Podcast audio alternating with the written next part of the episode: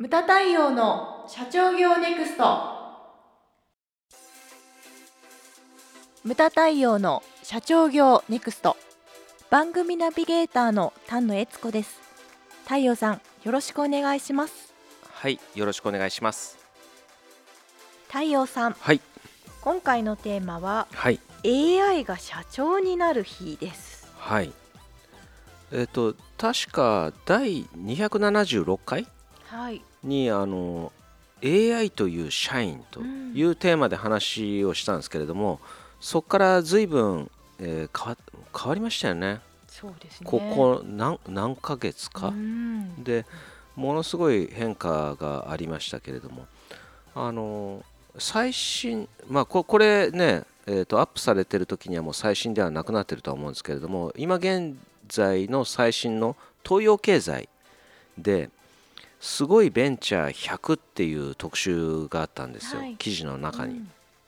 でその半分がですねもう AI を活用した会社なんですよ。あー。100のうちの。半分。うん、見てて結構面白かったですね、でうん。カテゴリーごとに分かれててでそうどんなものがあるかって言ったら、まあ、生成 AI っうん。ていうのとかあとは ESG ですね。でこれこそ僕はその AI 化した方がいいんじゃないのっていうふうに思うんですけどね。であとモビリティうん。もそうだしそれから医療小売物流エンタメうん。経営管理うん。マーケティング、まあ、営業もそうですね。あとは金融とか不動産こういったものも AI が絡んできてるとでこういろんな分野あるなと思って見てたんだけれどもちょっと僕が残念だったのがあ良かった点まず言うと、はい。医療が入ってきてるんですよね、うん。うん、医療。例えば僕が見たのがその中で、えー、と内視鏡 AI っていうやつですね。はい。胃カメラとか飲むじゃないですか、うん。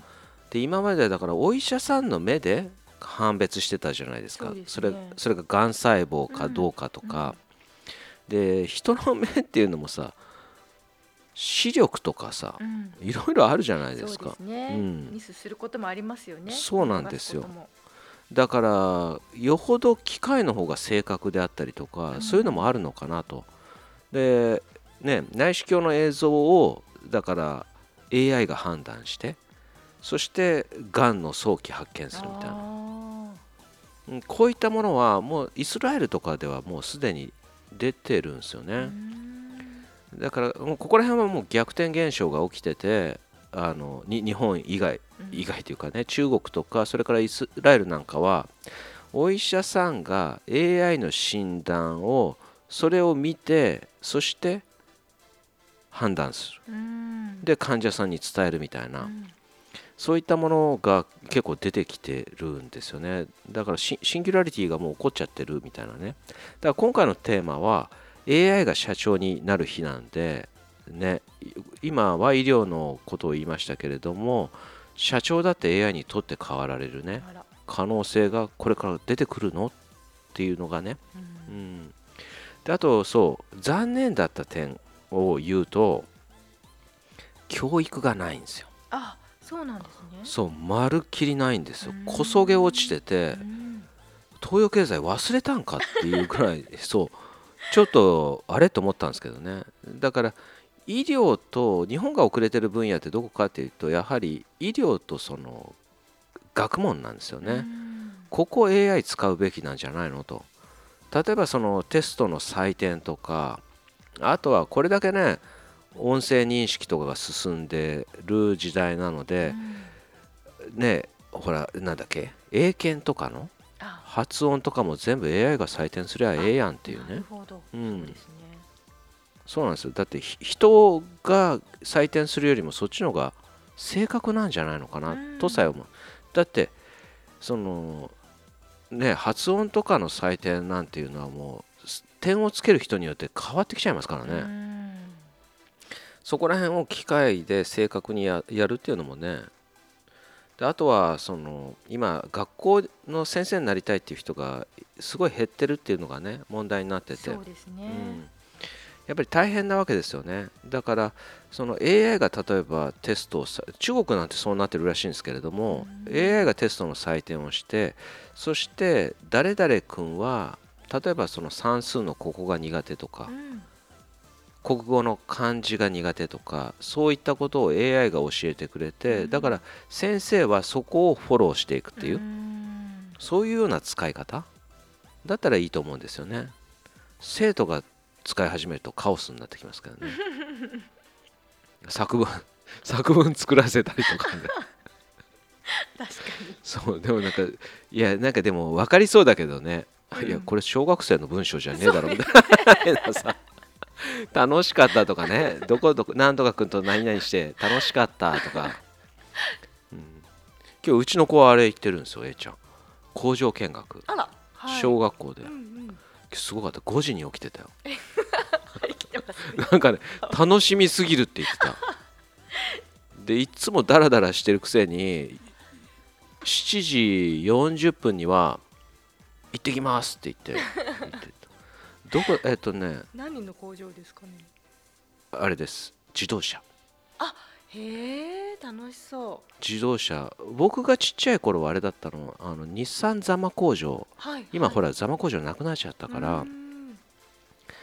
え確かねそう自動車でも見学に行ってます。えっとね上のお姉ちゃんもう5年の時に行ったけど違うとこだったななんかね結構有名なところだった。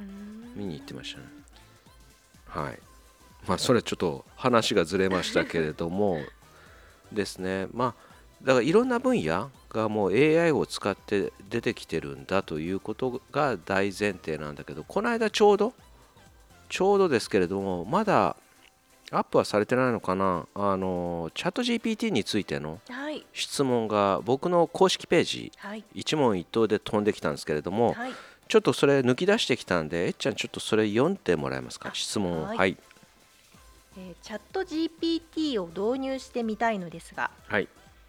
現在我々の物流物流業界もなかなか厳しいです。はい。せめて従業員のせ生産性向上のために何かできることはないかと苦心しています。はい。最近流行りのチャット GPT というものを導入すれば業務効率も改善するのでしょうか？というご質問が飛んできてたんですよね、はい。でこれはやっぱりね僕も深く考えましたよ。うん。えどんなメリットとかあるのかなと。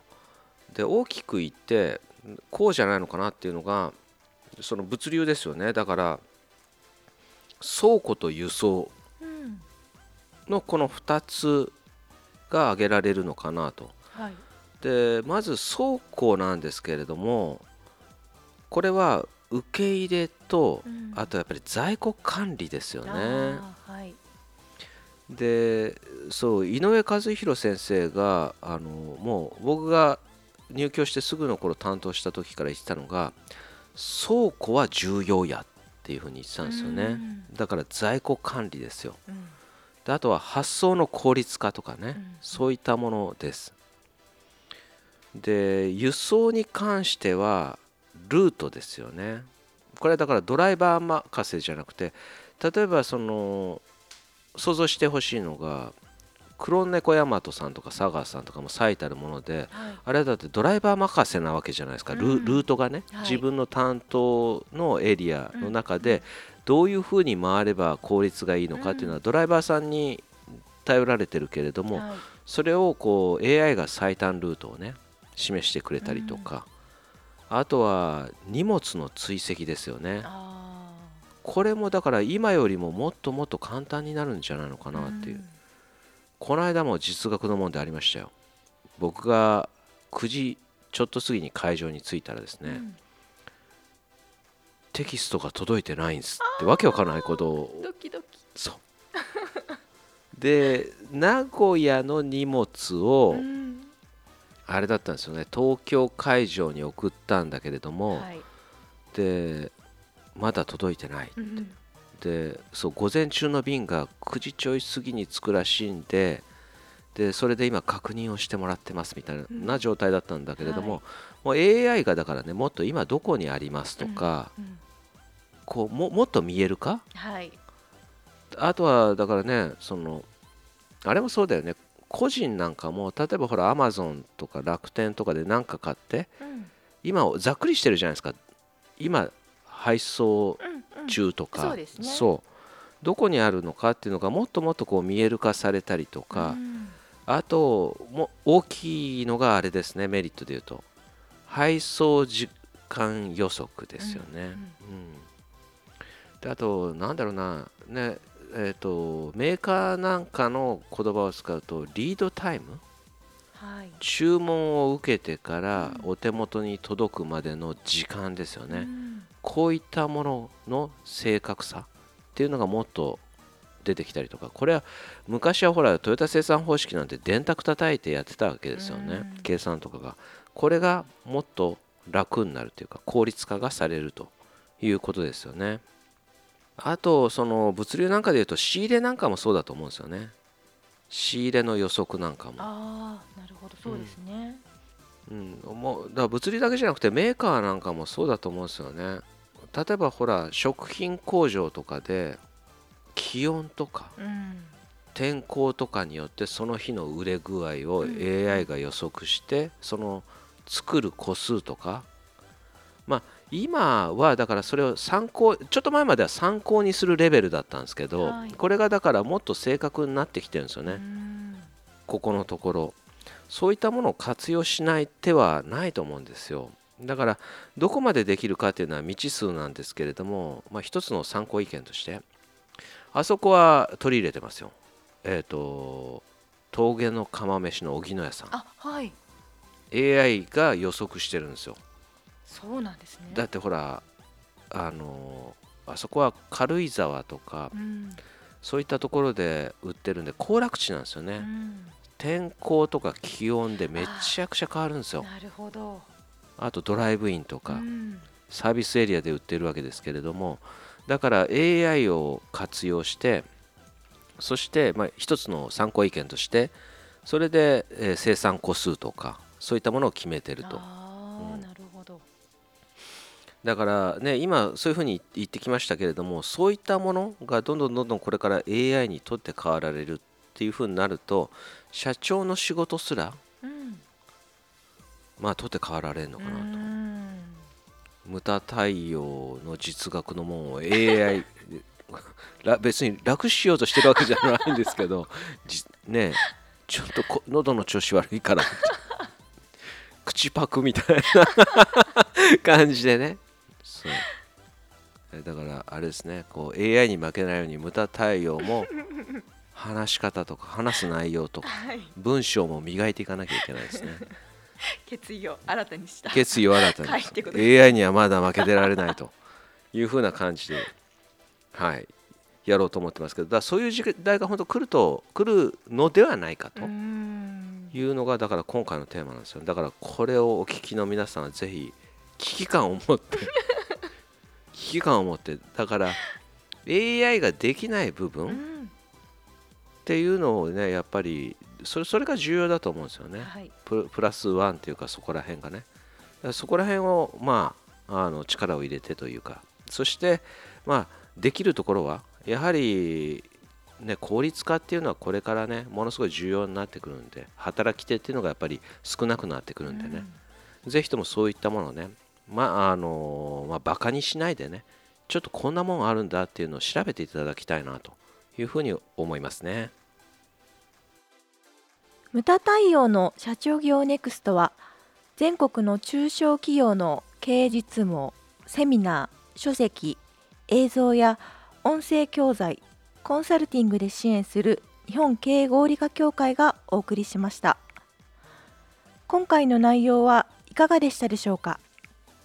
番組で取り上げてほしいテーマや質問などどんなことでも番組ホームページで受け付けております。どんどんお寄せください。